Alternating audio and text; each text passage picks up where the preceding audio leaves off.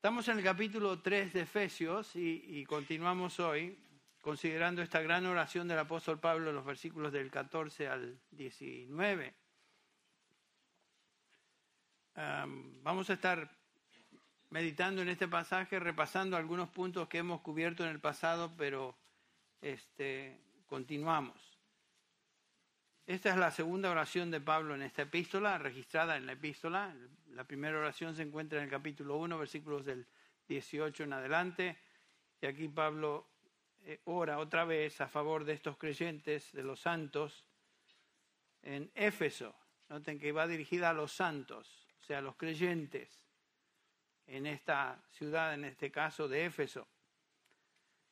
Eh, Pablo está orando a Dios Padre que a favor de ellos y quienes como nosotros eran cristianos comunes y corrientes, en un contexto de lucha espiritual, así como tú y yo ah, nos encontramos. Ellos necesitaban y nosotros necesitamos fortalecimiento espiritual en el hombre interior, que es el motivo de la oración de Pablo. El hombre interior en contraste, como hemos visto, al hombre exterior, o sea, la parte externa del ser humano. Eh, lo externo, dice Pablo, se desgasta, aunque el hombre interior se renueva día a día. El hombre interior de un cristiano es el hombre que tiene vida espiritual. El hombre que se deleita en la ley de Dios, dice Romanos 7:22. El hombre que se renueva día a día, 2 Corintios 4, 16 la nueva criatura en Cristo, 2 Corintios 5, 17. El hombre que ha sido regenerado y como leímos en la lectura devocional, es partícipe de la naturaleza divina, en quien la simiente de Dios permanece, dice Juan, 1 Juan 3, 9. El hombre interior de todo cristiano necesita crecer y madurar por, en, en su fe. Cada uno de nosotros necesitamos eso por eso Pablo pide, por eso Pablo ora a favor de los creyentes. Y vamos a dar lectura una vez más a estos versículos, esta oración, que es una oración majestuosa. Por esta causa, dice Pablo, doblo mis rodillas ante el Padre de nuestro Señor Jesucristo, de quien recibe nombre toda familia en el cielo y en la tierra, que os conceda, conforme a las riquezas de su gloria, ser fortalecidos con poder por su Espíritu en el hombre interior. De manera que Cristo more por la fe en vuestros corazones y que arraigados y cimentados en amor, seáis capaces de comprender con todos los santos cuál es la anchura, la longitud y la altura y la profundidad, y de conocer el amor de Cristo, que sobrepasa el conocimiento para que seáis llenos hasta la medida de toda la plenitud de Dios. Como dije, es una oración increíblemente grande, majestuosa. Como hemos estado considerando, la preocupación mayor y primordial de Pablo a, favor de los creyentes era su crecimiento espiritual, su madurez espiritual. Esta debe ser nuestra preocupación y nuestro enfoque en cuando oramos por nosotros mismos y por aquellos que son hijos de Dios también. El enfoque debe ser el crecimiento espiritual. La meta de nuestra vida como cristianos es ser finalmente conformes a la imagen de Cristo Jesús. Recuerden que para eso fuimos predestinados. El apóstol Pablo nos dice en Romanos capítulo 8, versículo 28, todas las cosas ayudan a bien a los que a Dios aman o para los que a Dios aman, para los que conforme a su propósito son llamados. Y en el versículo 29 Pablo nos dice que ese es el propósito, que es el propósito de Dios para cada uno de nosotros.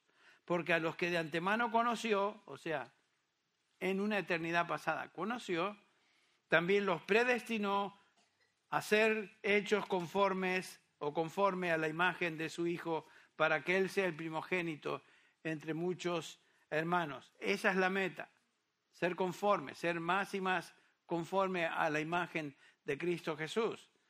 El apóstol Juan nos dice algo similar en Primera de Juan capítulo 3, versículo 2.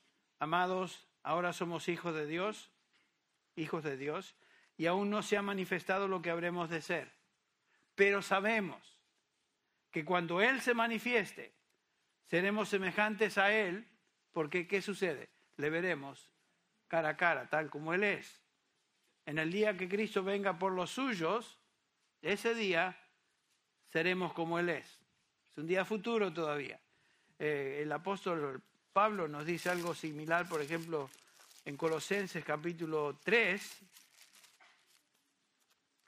Se nos leo capítulo 3 de Colosenses, versículo 1 al 3, dice, si habéis pues resucitado con Cristo, buscad las cosas de arriba donde Cristo está sentado a la diestra de Dios. ¿Dónde está Cristo hoy? Sentado a la diestra de Dios. Poned la mira en las cosas de arriba, no en las de la tierra. Y noten el versículo 3, porque habéis muerto y vuestra vida está escondida con Cristo en Dios. ¿Dónde está nuestra vida? En Cristo, con Cristo, en Dios. Y noten el versículo 4, cuando Cristo, nuestra vida, sea manifestado, cuando Él venga por su iglesia, entonces vosotros también seréis manifestados con Él en gloria. Ese es futuro, esa es la meta. Algún día seremos exactamente como Cristo Jesús. Hoy estamos en proceso de ser transformados, el proceso que llamamos santificación. Es precioso haber nacido de nuevo, ¿no es cierto? Ser hijo de Dios. Eh, pero ese es solo el comienzo, eh, no es la meta. Eh, ser un bebé es solo una etapa en la vida, nada más, ¿no es cierto? La epístola de Juan, primera epístola de Juan, reconocemos, el apóstol aquí escribiendo a los creyentes en Asia Menor les dice, primera Juan 2, 12, os escribo vosotros hijitos, o sea, todos los cristianos, porque vuestros pecados os han sido perdonados por su nombre, os escribo a vosotros padres, porque conocéis al que es desde el principio, os escribo a vosotros jóvenes, porque habéis vencido al maligno, os escribo a vosotros padres, niños, porque conocéis al Padre. Noten que eh, Juan da por sentado que en la iglesia hay diferentes grados de madurez, diferentes grados de crecimiento. Comenzamos siendo niñitos, bebitos, después avanzamos siendo más adolescentes, jóvenes, y luego Juan dice aquí, padres. No quiere decir que esta es exactamente la división, pero sí entendemos la idea. Crecemos. En nuestra congregación también tenemos grupos creyentes en diferentes etapas de crecimiento. Y es precioso observar que con el tiempo y estar expuestos a la palabra de Dios, podemos ver en nosotros mismos y en la vida de otros cómo Dios está causando en ellos crecimiento. Gracias a Dios que no somos lo que éramos hace unos años, sino que estamos avanzando. El Señor nos está transformando a la imagen de su Hijo. Eso es lo normal, es lo que debe suceder en una congregación de redimidos. Dios desea, espera y manda que crezcamos. La enseñanza y el mandamiento es que cómo los redimidos deben crecer. Ese es, como dije, es un mandamiento, no es una opción, no es una sugerencia de Dios. Traten de crecer, por favor. Dios no habla así. Pedro dice en 1 Pedro 3, 18, creced en la gracia y conocimiento de nuestro Señor y Salvador Jesucristo. Un mandamiento. En esta misma epístola de Efesios que estamos estudiando, noten como en el capítulo 4 de Efesios, versículo 14, Pablo nos, exhorta, y exhorta a estos creyentes y les dice que ya no seamos niños. el periodo de ser niños ya debe haber pasado. Sacudidos por las olas y llevados de aquí para allá por todo viento de doctrina, por la astucia de los hombres, por las artimañas engañosas del error, sino que hablando la verdad en amor, crezcamos en todos los aspectos, en aquel que es la cabeza, es decir, Cristo. Noten que la meta siempre es ser más y más como Cristo, como Cristo. Y como dije, estos son mandamientos de Dios, no son sugerencias. O sea, no podemos sentirnos cómodos con una experiencia cristiana superficial, infantil. No es suficiente decir, bueno, yo soy cristiano, este, voy al cielo, estoy seguro de eso. Eh, recibí a Cristo en una campaña de Luis Palau, en una campaña de Billy Graham, levanté la mano y desde ese día soy cristiano y estoy contento, voy a la iglesia, etcétera, etcétera. No es suficiente conformarme con lo que sucedió hace años, con el hecho de que tengo vida eterna y mi destino eterno es seguro. Eso no es suficiente, eso es el comienzo. Ese es un estado de crecimiento corto, la infancia. Pero tristemente algunos se mantienen en ese estado por largo tiempo.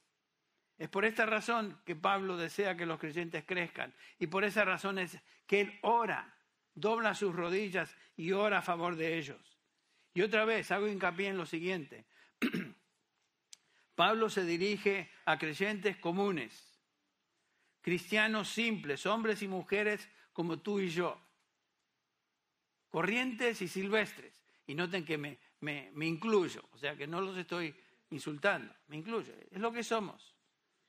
Este no es un grupo selecto de, de, líderes de la congregación a los cuales Pablo se dirige y ya que ellos son los líderes de la congregación deben ser más fuertes que los demás y él les instruye en cuanto a eso. No, Pablo está orando por los creyentes, los santos.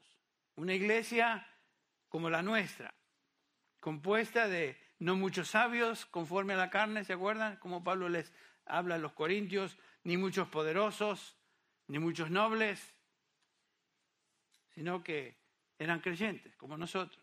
Qué lindo es ver eso. Ellos debían crecer, tenían que ser fortalecidos y por eso es que Pablo entonces ora, ora. Si Pablo viviera aún hoy, y si él visitara a los ángeles, digamos, y si él viniera a nuestra iglesia y enseñara en medio nuestro, ¿qué nos diría? Eh, ¿Por qué cosas oraría el apóstol Pablo a favor nuestro? ¿Qué piensan ustedes? ¿Qué tipo de oración elevaría Pablo a favor nuestro? Y la respuesta es la misma que él ofrece a favor de estos creyentes. Si Pablo viviera y escribiera una carta a los santos en Grace en español, él escribiría lo mismo y oraría de la misma manera a favor nuestro. Piensen en eso. ¿Por qué? ¿Por qué? Porque todos los santos, a través de todos los tiempos, en toda cultura y contexto, tienen y han tenido las mismas necesidades espirituales siempre. Esa es la razón. Ah, nos damos cuenta entonces de la importancia, la relevancia que esta oración de Pablo tiene para nosotros hoy, porque es como si la dirigiera a favor nuestro. Ahí estamos incluidos. Y a la luz de esta realidad, entonces, pensemos en esta pregunta. ¿Por qué debe nuestro hombre interior ser fortalecido? ¿Por qué? Bueno, dimos parte de la respuesta ya dijimos que como creyentes que somos, comenzamos nuestra experiencia cristiana como bebitos espirituales. Todos pasamos por eso. Y la característica singular de un bebé es su debilidad. El Nuevo Testamento enseña en cuanto a, eso, que todos los creyentes comenzamos como niños espirituales, pero la idea es continuar en el crecimiento y ser maduros. todos comenzamos nuestra vida siendo, naciendo y en un corto tiempo siendo infantes. Claro, ahí comienza nuestra vida física. Qué hermoso es ver un bebé, ¿no es cierto? Aunque a veces vienen a la congregación y lloran y gritan, ya ahí ya nos molestan un poquito. Pero el punto es esto, qué lindo es un bebé. Y qué precioso, nos, los vemos gorditos, brillantitos, con cachetudos, y, nos da ganas de uh, hasta comerlos. ¿No es cierto? A mí me, me pasa eso. Bueno, es lindo, pero si ese bebito continuara seis años y se ve igual, diez años y se ve igual, ya no es algo hermoso. Eso ya se convierte en una, diríamos, algo muy anormal. Ya es casi una monstruosidad.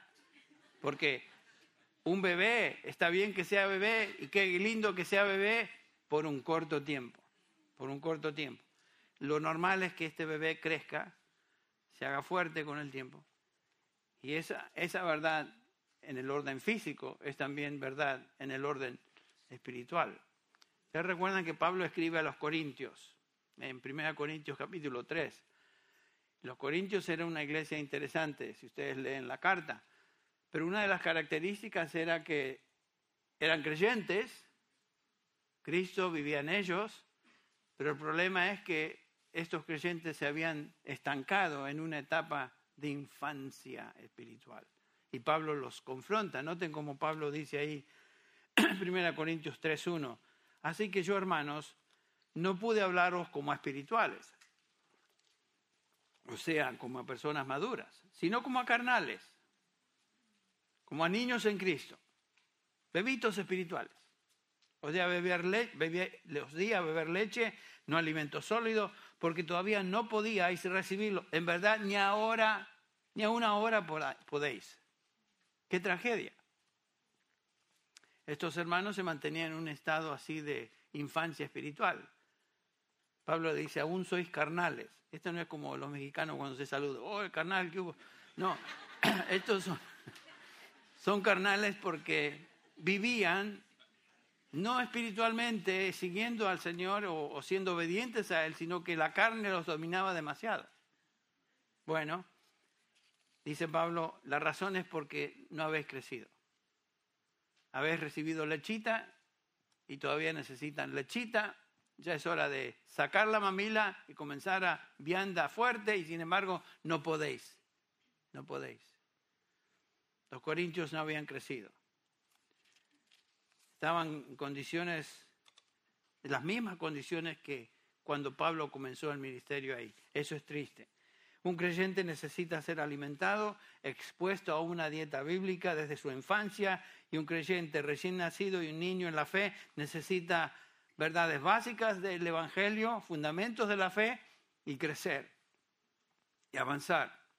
Por eso tenemos clases de fundamentos de la fe, porque en medio nuestro tenemos creyentes que están en diferentes grados de madurez y muchos de los que vienen a la congregación son creyentes que vienen de otras iglesias donde no han sido enseñados y son un poquito infantiles en su manera de pensar, su manera de razonar, cómo reaccionan, etc.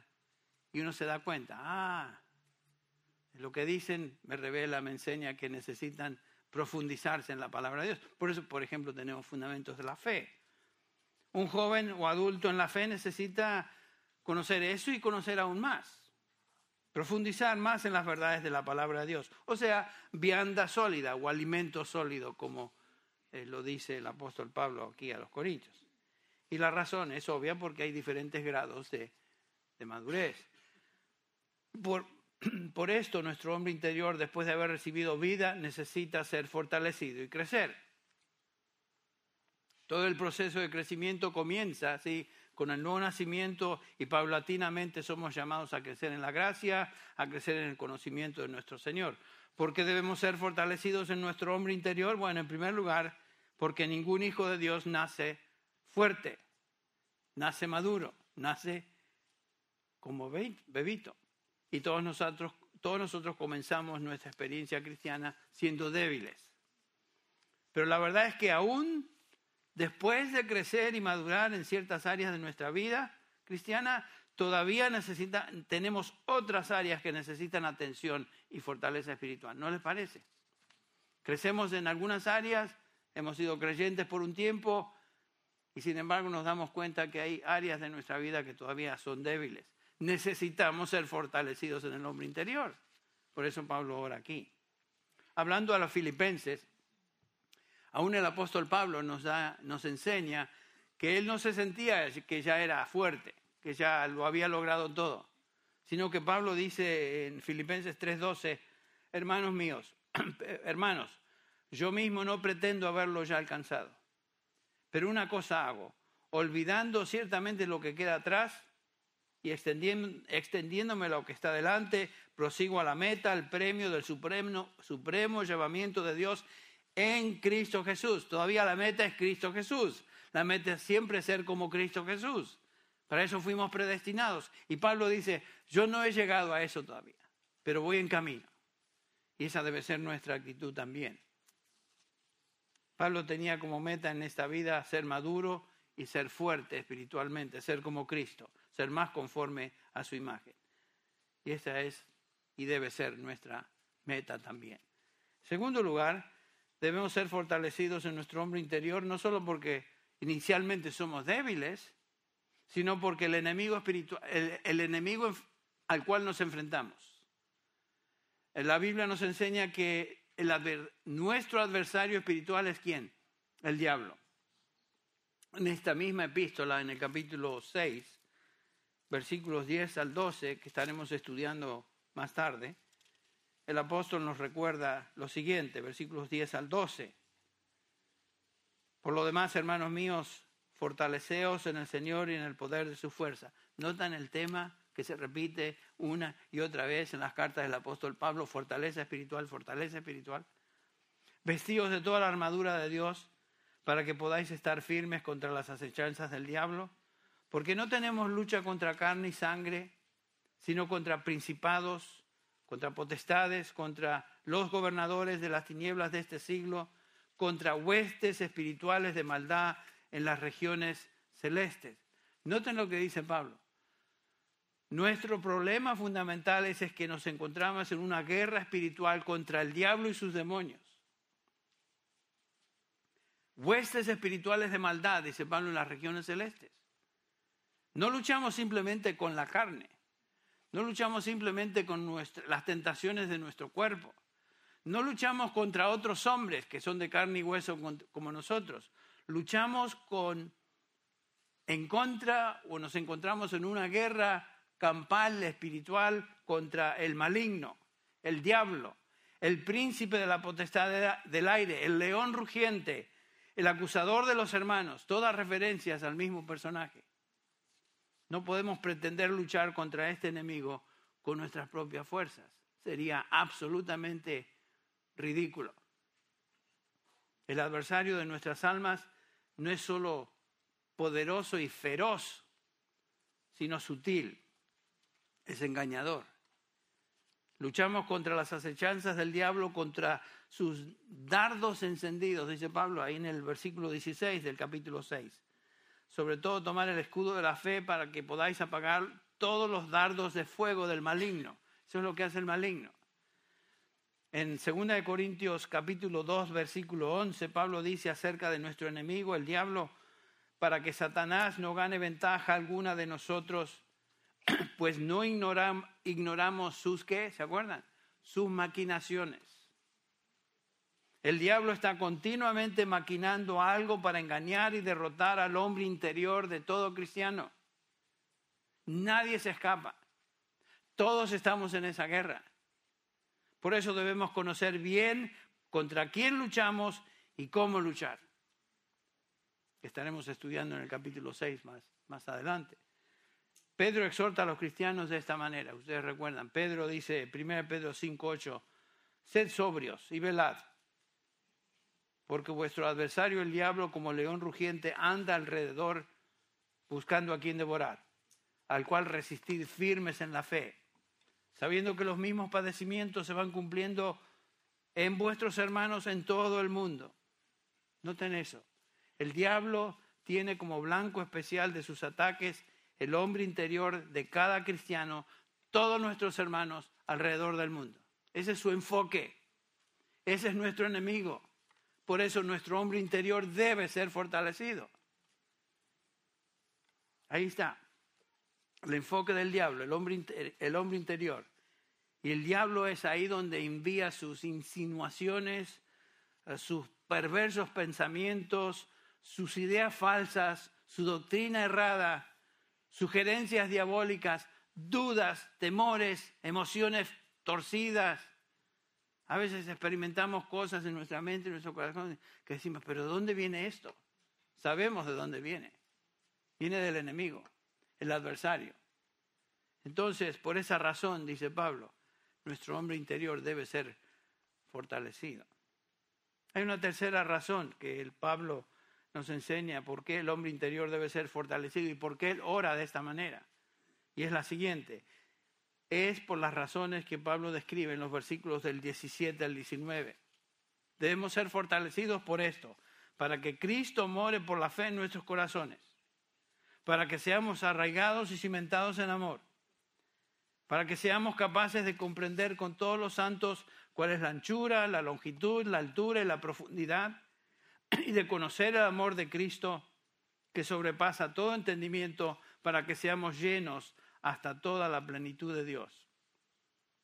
Es casi imposible abrazar con nuestra mente, con nuestro intelecto, todo lo que Pablo incorpora en esta oración.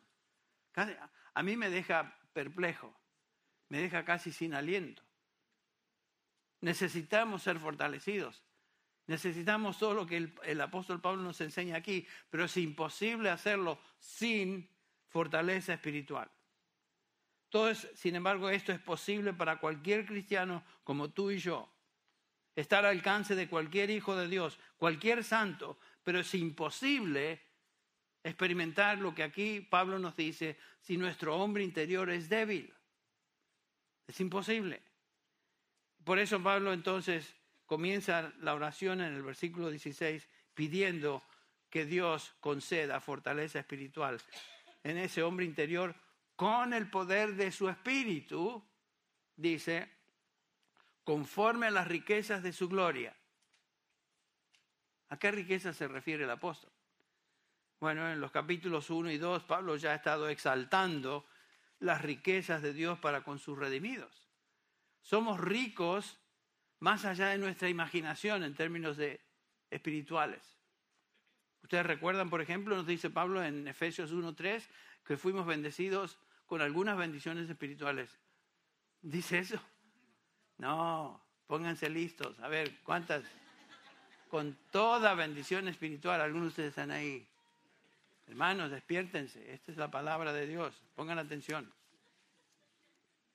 El versículo 4 del capítulo 1 dice, fuimos escogidos en Él, en Cristo Jesús, antes de la fundación del mundo. Eso es riqueza. Versículo 7, en Él tenemos redención, el perdón de nuestros pecados. Nos dio a conocer, versículo 9, el misterio de su voluntad. Versículo 11, nos dio una herencia con Cristo. Versículo 13, fuimos sellados con el Espíritu Santo. Versículo 5 del capítulo 2, nos dio vida juntamente con Cristo. Versículo 6, con Él nos resucitó y nos sentó en los lugares celestiales. Y el versículo 7, todo esto según la sobreabundante riqueza de su gracia por su bondad para con nosotros en Cristo Jesús. Nos deja, nuestras riquezas espirituales son increíbles y tristemente a veces vivimos como si fuéramos pobres. En esta oración del capítulo 3, Pablo noten que no está pidiendo que Dios les conceda más riquezas, sino que les conceda como creyentes ser fortalecidos y vivir conforme a las riquezas que ya tienen. Ya las tenemos, son nuestras en Cristo Jesús. Y Pablo quiere que estos creyentes y por aplicación nosotros vivamos vidas que corresponden con las riquezas espirituales que ya son nuestras. Ese es el propósito de lo que Pablo enseña en esta epístola y en, este, en estos versículos. Ora, repito, es incoherente que, y triste vivir una vida cristiana mediocre y a menudo derrotada cuando espiritualmente somos tan ricos. Y sin, sin embargo, si somos honestos, nos sucede. Y a veces demasiado a menudo que estamos derrotados y vivimos como si no tuviéramos recursos a nuestro alcance cuando los recursos son increíbles. Y lo primero que necesitamos, dice Pablo, es ser fortalecidos en nuestro hombre interior.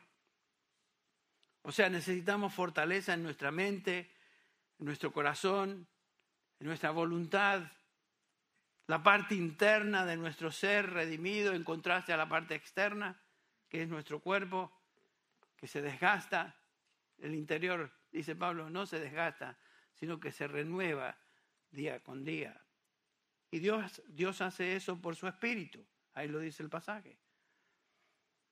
Él es el único que puede y lleva a cabo esta obra de fortalecimiento en el hombre interior, es el Espíritu de Dios. Es imposible ser fortalecido sin, sin el Espíritu de Dios que está en nosotros. Lo único que puede llevar a cabo esa obra es el Espíritu Santo de Dios. Por eso Pablo ora que el Padre os dé conforme a las riquezas de su gloria, ser fortalecidos con poder en el hombre interior por su espíritu, por su espíritu. Esta obra del espíritu que quien primero nos convenció de pecado, que luego nos dio vida estando nosotros espiritualmente muertos, y junto con esto nos dio la capacidad de creer, Filipenses 1:29, y nos hizo hombres y mujeres espirituales. Este mismo espíritu que comenzó esa obra en nosotros es el espíritu que reside en nosotros y que está fortaleciendo nuestro hombre interior. Dependemos del Espíritu Santo. Dependemos de Él. Tanto en lo físico como en lo espiritual, el crecimiento y fortaleza no suceden, sin embargo, de la noche a la mañana. Eso lo sabemos. La obra de fortalecimiento espiritual no es automática, sino que demanda del, creyente disciplina. Lo hemos mencionado varias ocasiones. Por ejemplo, el apóstol Pablo se dirige a Timoteo y le dice en 1 Timoteo 4.7, 1 Timoteo 4.7, disciplínate a ti mismo para la piedad, Timoteo. O sea, esa es tu parte. Esa es tu parte, esa es nuestra parte. En 2 Timoteo le dice Pablo, a este hijo en la fe y pastor, considera lo que te digo, Timoteo, y el Señor te dé entendimiento en todo. Pues, eh, debemos hacer eso. ¿Qué dice el Señor? ¿Qué nos enseña el Señor en cuanto a esto o lo otro? Considero eso, oro, pido iluminación y el Señor dará entendimiento. Eso es la obra del Espíritu Santo. No podemos entender simplemente porque nuestro intelecto lee tal cosa hay cosas que no podemos entender a menos que el Espíritu Santo ministre, nos ilumine y nos ayude a entender. Por eso Pablo dependía de eso, por eso Pablo oraba por los creyentes para que el Espíritu les dé sabiduría, capítulo 1, y ahora pide que el Espíritu Santo los fortalezca en su hombre interior para poder vivir en la manera digna que es de Él. Pablo nos dice que Dios hace su obra por medio de de la renovación de nuestro entendimiento. En la medida que meditamos y estamos expuestos a la verdad de Dios revelada en su palabra, es que el Señor comienza a obrar en nosotros. Eh, recuerden lo que dice Pablo a los creyentes en Roma, ya en el Romanos capítulo 12, versículo 2. No os conforméis a este siglo, sino transformaos por medio de la renovación de vuestro entendimiento para que comprobéis cuál sea la buena voluntad de Dios, agradable y perfecta. O sea, el hombre interior en un creyente tiene que ser nutrido, tiene que ser expuesto a la palabra de Dios, tiene que ser renovado en su entendimiento por medio de la palabra de Dios. Un creyente que hace eso que busca ser nutrido, que busca ser renovado por la palabra de Dios y busca la voluntad de Dios por el Espíritu de Dios en su palabra, ese creyente experimenta fortaleza en su hombre interior. no es nada mágico esto, no es nada raro, místico. A veces oramos y pedimos cosas a la luz de lo que leemos o lo que sea y tratamos de manufacturar algún sentimiento especial. Y no hay que buscar un sentimiento especial, hay que simplemente decir, Señor, eso es lo que tú dices, tú me llamas a orar de esta manera, yo pido, eso es lo que tú mandas, confío que tú me ayudarás a entender. Y perseverar en nuestra vida de oración, perseverar haciendo lo que hacemos, meditando, orando, eh, estando expuestos a la verdad de Dios, etc. Todo ejercicio espiritual, todo ejercicio espiritual ya sea lectura, estudio, meditación de la palabra, en un espíritu de oración, pidiendo que el Señor nos dé entendimiento, contribuye y tiene impacto en el fortalecimiento del hombre interior. Esa es la manera que fortalecemos el hombre interior. Pedimos, oramos y hacemos lo que está de nuestra parte hacer. Una palabra de ánimo, tal vez. Tal vez alguno de ustedes esté escuchando esto y observando en su vida, en su experiencia como cristiano, derrotas, falta de fortaleza, debilidad. Y tal vez piensa, se rinde a la, a la tentación de pensar, bueno, tal vez esto es posible para algunos hermanos. pero no es posible para mí. Y como estamos viendo, esto es absolutamente absurdo porque Pablo se dirige a todos los santos. Los fuertes, los maduros, los altos, los bajitos, los flacos, los gordos, a todos se dirige. Y todos pueden llegar a esa, a esa realidad si somos obedientes a lo que la palabra nos instruye. Esta instrucción es para todos los creyentes. Los que están en Asia Menor, como Éfeso, los que están en Los Ángeles, como nosotros, estén donde estemos, estén donde estén. Esta instrucción es para todo hijo de Dios, para todos los santos. Entonces, en esta primera petición, aquí Pablo dice, pido, Padre, que tú les concedas fortaleza espiritual en el hombre interior. Pero la oración continúa con una segunda petición en esta escalera ascendente. Noten el versículo 17, capítulo 3, versículo 17 de Efesios. De manera que Cristo more por la fe en vuestros corazones. Pablo pide fortaleza espiritual para que el hombre interior, para que Cristo more por la fe en el corazón de un creyente. Pero algunos de ustedes estarán pensando, ¿cómo es posible esto? Yo pensé que ser cristiano ya implica que Cristo mora en mí. Bueno, ¿qué quiso decir Pablo?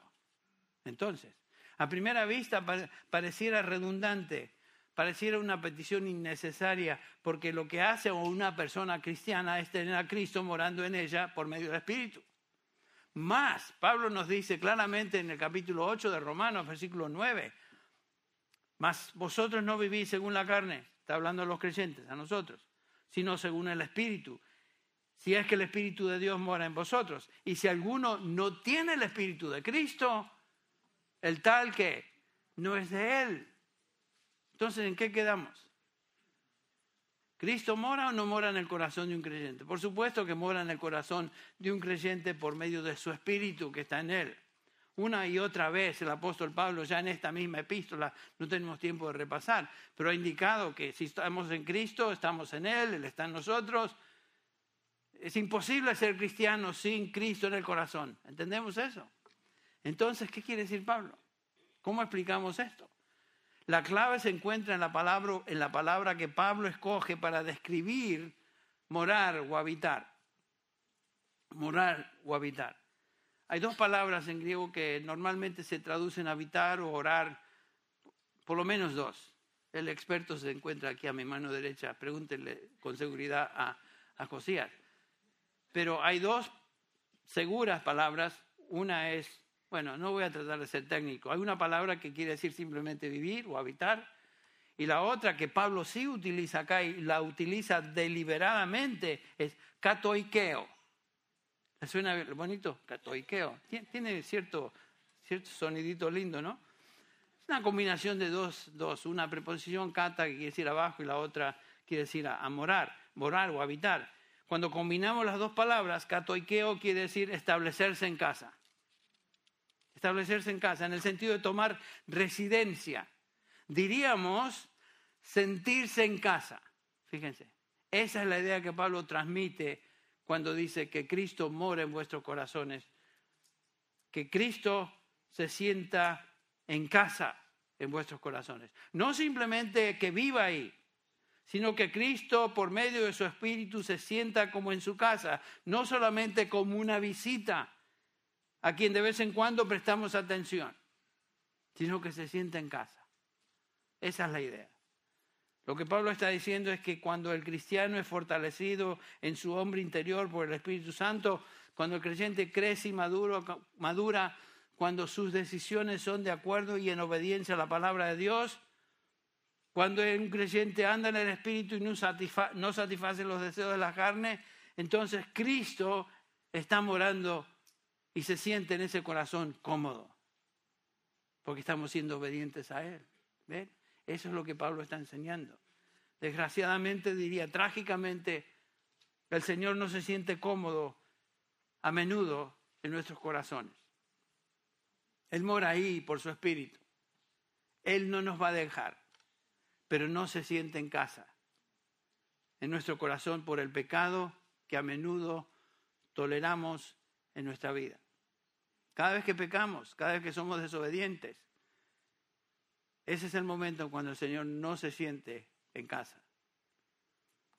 Por ejemplo, en 1 Corintios 6, y esta es una ilustración de lo que estoy diciendo, se dirige Pablo a los creyentes en Corinto en el versículo 15 y les dice, ¿no sabéis que vuestros cuerpos son miembros de Cristo?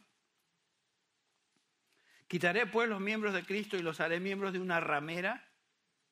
De ningún modo. ¿O no sabéis que el que se une a una ramera es un cuerpo con ella? Porque dice, los dos serán una sola carne, pero el que se une al Señor es un espíritu con Él. ¿Dónde es lo que dice Pablo aquí? El Espíritu Santo reside en nosotros, no se va a ir. O sea, con nuestro cuerpo exponemos al Señor y a su Espíritu a todo tipo de cosas. Y si estamos exponiendo por nuestra manera de proceder nuestro cuerpo al Señor, al pecado, y toleramos el pecado en nuestra vida, el Señor no está cómodo en ese corazón. Es obvio que cuando eso sucede, Cristo no puede morar, si es por, toleramos el pecado, no puede morar, sentirse en casa en ese corazón. Cristo no está controlando ese corazón. ¿Cómo sabemos cuando Cristo mora sintiéndose en casa en el corazón? Bueno, Pablo dice que more por la fe, y esa es la clave. La frase esa, por la fe. Cuando por fe permitimos tener, le permitimos a Cristo tener el control de nuestro corazón, cuando por fe venimos a su palabra en oración buscando su voluntad, cuando por fe confesamos nuestros pecados, cuando por fe reconocemos que no vivimos en control de nuestra vida, sino que Cristo está en nosotros, cuando por fe no guardamos cosas que queremos controlar, cuando por fe controlamos, reconocemos, perdón, que somos sus esclavos y que el Señor está en nuestro corazón, lo hacemos por fe. Y el apóstol sabía esto por experiencia propia. Ustedes recuerdan, él escribe en Gálatas 2.20, con Cristo, perdón, con Cristo estoy juntamente crucificado y ya no vivo yo, mas vive Cristo en mí. Y lo que ahora vivo en la carne lo vivo en la fe del Hijo de Dios, el cual me amó y se entregó a sí mismo por mí. Pablo conocía por experiencia la realidad de Cristo morando por la fe en su corazón. Y él quería que los creyentes experimentaran lo mismo. No simplemente pensando Cristo está en mi corazón, sino que Cristo realmente se sienta cómodo, se siente en casa en nuestro corazón. Noten cómo Pablo progresa en la oración. Primero pide en oración que Dios fortalezca al hombre interior. El hombre interior es débil necesita ser fortalecido, ya lo vimos. Esto no viene automáticamente, sino que debemos pedir en oración que el Señor lo haga personalmente y a favor de otros, en la vida de otros creyentes. Y cuando esto sucede, el creyente ahora se convierte en una persona cristocéntrica. En otras palabras, donde Cristo es el Señor de la casa, el Señor de la residencia y mora en ese corazón y Él progresivamente se siente más y más cómodo. Esa es la idea, que Cristo mora en vuestros corazones por la fe. Cada uno de nosotros que hemos sido salvados tenemos al Señor morando en nuestros corazones por medio de su Espíritu. Él no nos va a abandonar, como dijo, como dije. Fuimos sellados por el Espíritu de Dios hasta el día de la redención. Pero la pregunta que debemos hacernos a la luz de esta enseñanza y a la luz de esta petición de Pablo en el versículo 17 es, ¿se siente cómodo el Señor en mi corazón? ¿Está el Señor morando en mi corazón con, con libertad, cómodamente? Bueno, esa es una pregunta que debemos responder.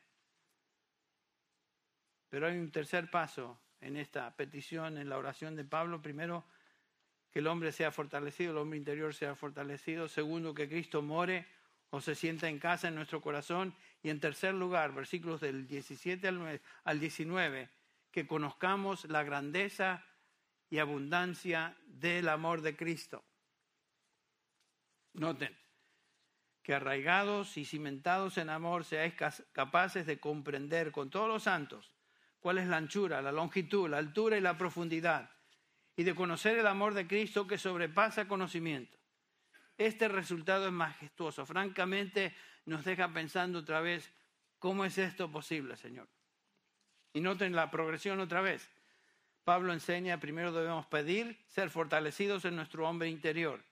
En segundo lugar, Cristo mora por la fe en nuestro corazón, sintiéndose cómodo en nuestro corazón, y eso a su vez lleva al tercer punto, que estemos arraigados y cimentados en amor. Versículo 18.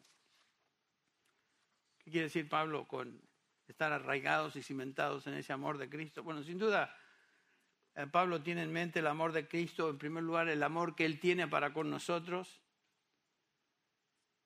Eh, noten que Pablo define ese amor en, dimensiones, en todas sus dimensiones, la anchura, la longitud, la altura y la profundidad. No podemos conocer exhaustivamente el amor de Cristo para con nosotros en esta vida. Yo creo que en el futuro, cuando estemos con Él en gloria, podremos entender más de su amor, lo que esto significa. Su amor para con nosotros, es, Él es Dios y como Dios es infinito y su, y amor no tiene límite. Su amor, su amor no tiene comparación y, realmente es tan amplio, tan tremendo. Pablo utiliza esas, esas dimensiones, anchura, longitud, altura y profundidad. No creo que ni Pablo entendía todo eso, pero él lo expresa así, para definir, para describir el, tremendo amor de, de Cristo.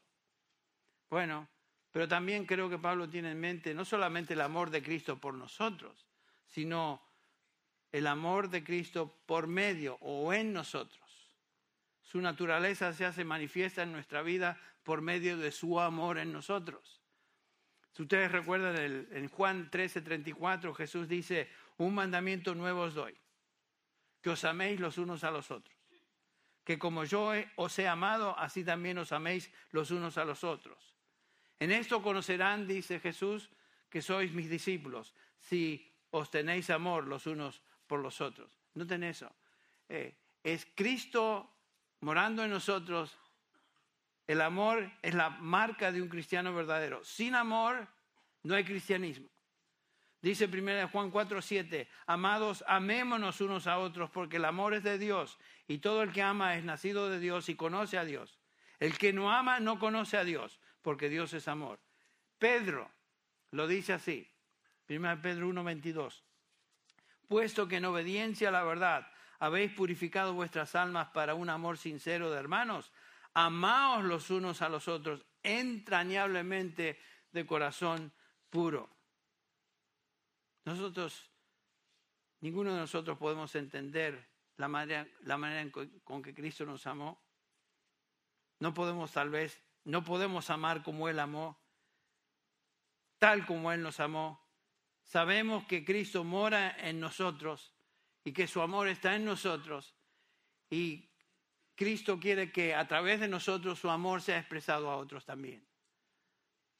Conocemos más y más de su amor en la medida que caminamos en obediencia a lo que Él dice en su palabra y cuando esto sucede su amor se manifiesta en nosotros para con otros. Amamos a otros. Y yo creo que el amor a otros, el amor no es natural para nosotros, el amor de Dios. Yo creo que en la medida que caminamos con Cristo en cercanía a Él y en obediencia a Él, su amor para con nosotros comienza a manifestarse en amor que nosotros podemos expresar a otros. ¿Por qué es que amamos a los hermanos? ¿Por qué es que amamos a Dios? Porque Él nos amó primero. ¿Por qué es que amamos a los, a los hermanos? Es porque Él, por medio de su Espíritu, nos está capacitando para amar a aquellos que son sus hijos también. Bueno, el punto es que Pablo ora para que Cristo more y de tal manera a través de él el amor de Dios sea manifiesto a otros. Tal vez en nuestro estudio de hoy te está, te está forzando a evaluar, evaluar tu vida y como resultado ves cosas que reflejan debilidad en tu hombre interior. Tal vez te das cuenta de que Cristo, aunque está en ti, Cristo no está controlando todo en tu vida. En otras palabras, el Señor no se siente cómodo en tu corazón y como consecuencia no estás experimentando la grandeza de su amor que Él quiere expresar a través nuestro. Este es el momento para meditar. Es el momento para pensar. Si Cristo hiciera un inventario de los cuartos de nuestra casa interna, o sea, nuestro corazón, si Él hiciera un inventario, ¿qué encontraría ahí? En el área de los pensamientos. ¿Qué tipo de pensamientos permitimos en nuestra mente? ¿Estamos siendo llevados por pensamientos mundanos, filosofías huecas, perdón, ideas inútiles, o estamos siendo guiados por la palabra del Señor? ¿Qué en el área de los apetitos? ¿Qué es lo que te apetece? ¿De qué te alimentas? ¿Es la palabra de Dios o te alimentas de cosas sin valor nutritivo para el fortalecimiento de tu hombre interior? ¿Qué en el área de la comunión? ¿Con quién y con qué pasas tiempo? ¿Es el Señor el huésped de honor en tu corazón o se encuentra recluido en un rincón sin que le prestes mayor atención? Podemos ser cristianos, tener a Cristo en nuestro corazón, pero ser un poco como Marta, muy ocupada haciendo miles de cosas, pero lo que contaba era lo que María estaba haciendo, pasar tiempo con Él, perdón, tener comunión con Él. Eso es lo básico, eso es lo importante, eso es lo primordial. Entonces, ¿qué en el área de tu comunión? ¿Con quién y con qué pasas tiempo? En el área de las dones, dones y posesiones. ¿Qué haces con las habilidades, dones y recursos que el Señor te dio? ¿Las estás usando para, como herramientas para extender su reino? Son preguntas. Ahora sí, las respuestas a estas preguntas reflejan que tu casa espiritual no está en orden, que tu corazón está un poco desordenado, sino caótico. Cristo no puede sentirse cómodo ahí. Imposible. Entonces, te invito, nos invito a nosotros todos que hagamos inventario de la situación, de la condición de nuestro corazón. La casa, el lugar en el cual Cristo reside. Pregunta, ¿se siente cómodo el Señor ahí? Vamos a orar para terminar esta mañana. Señor, reconocemos que estamos lejos de lo que debiéramos ser en nuestro crecimiento espiritual. Reconocemos y vemos en nuestra vida áreas de debilidad. También vemos que tú deseas que cada uno de tus hijos, nosotros, seamos fuertes en nuestro hombre interior, en madurez, en crecimiento, en amor unos para con otros. Te damos gracias, Señor, por habernos salvado. Gracias por tu misericordia y tu gracia. Gracias por tu Espíritu que está en nosotros y nos da la capacidad para entender tu verdad y poder vivir en obediencia a la misma. Señor, te damos gracias por tu gracia, que es suficiente para todo lo que enfrentamos en nuestra vida. En esta tarde, en esta mañana, Señor, pedimos que tú nos hables por tu Espíritu, a través de tu palabra, que, Señor, no seamos rebeldes a resistirnos a lo que tú estás tratando de enseñarnos. Señor, que seamos humildes y dobleguemos nuestra rodilla. Y Señor, que así como Pablo pide que nuestro hombre espiritual sea fuerte, es lo que pedimos también. Señor, fortalece nuestro hombre espiritual. De manera que Cristo viva ahí cómodamente, more en nuestro corazón. Y Señor, también como resultado, que nuestra vida no solamente se goce en tu amor para con nosotros, sino que sea una vida que manifiesta tu amor para con otros. Ayúdanos a vivir como canales de bendición a aquellos que nos rodean. Padre, gracias por una nueva oportunidad hoy de abrir tu palabra y estar expuestos a tu verdad. Bendice a cada corazón, bendice a cada hijo tuyo, cada hija tuya aquí.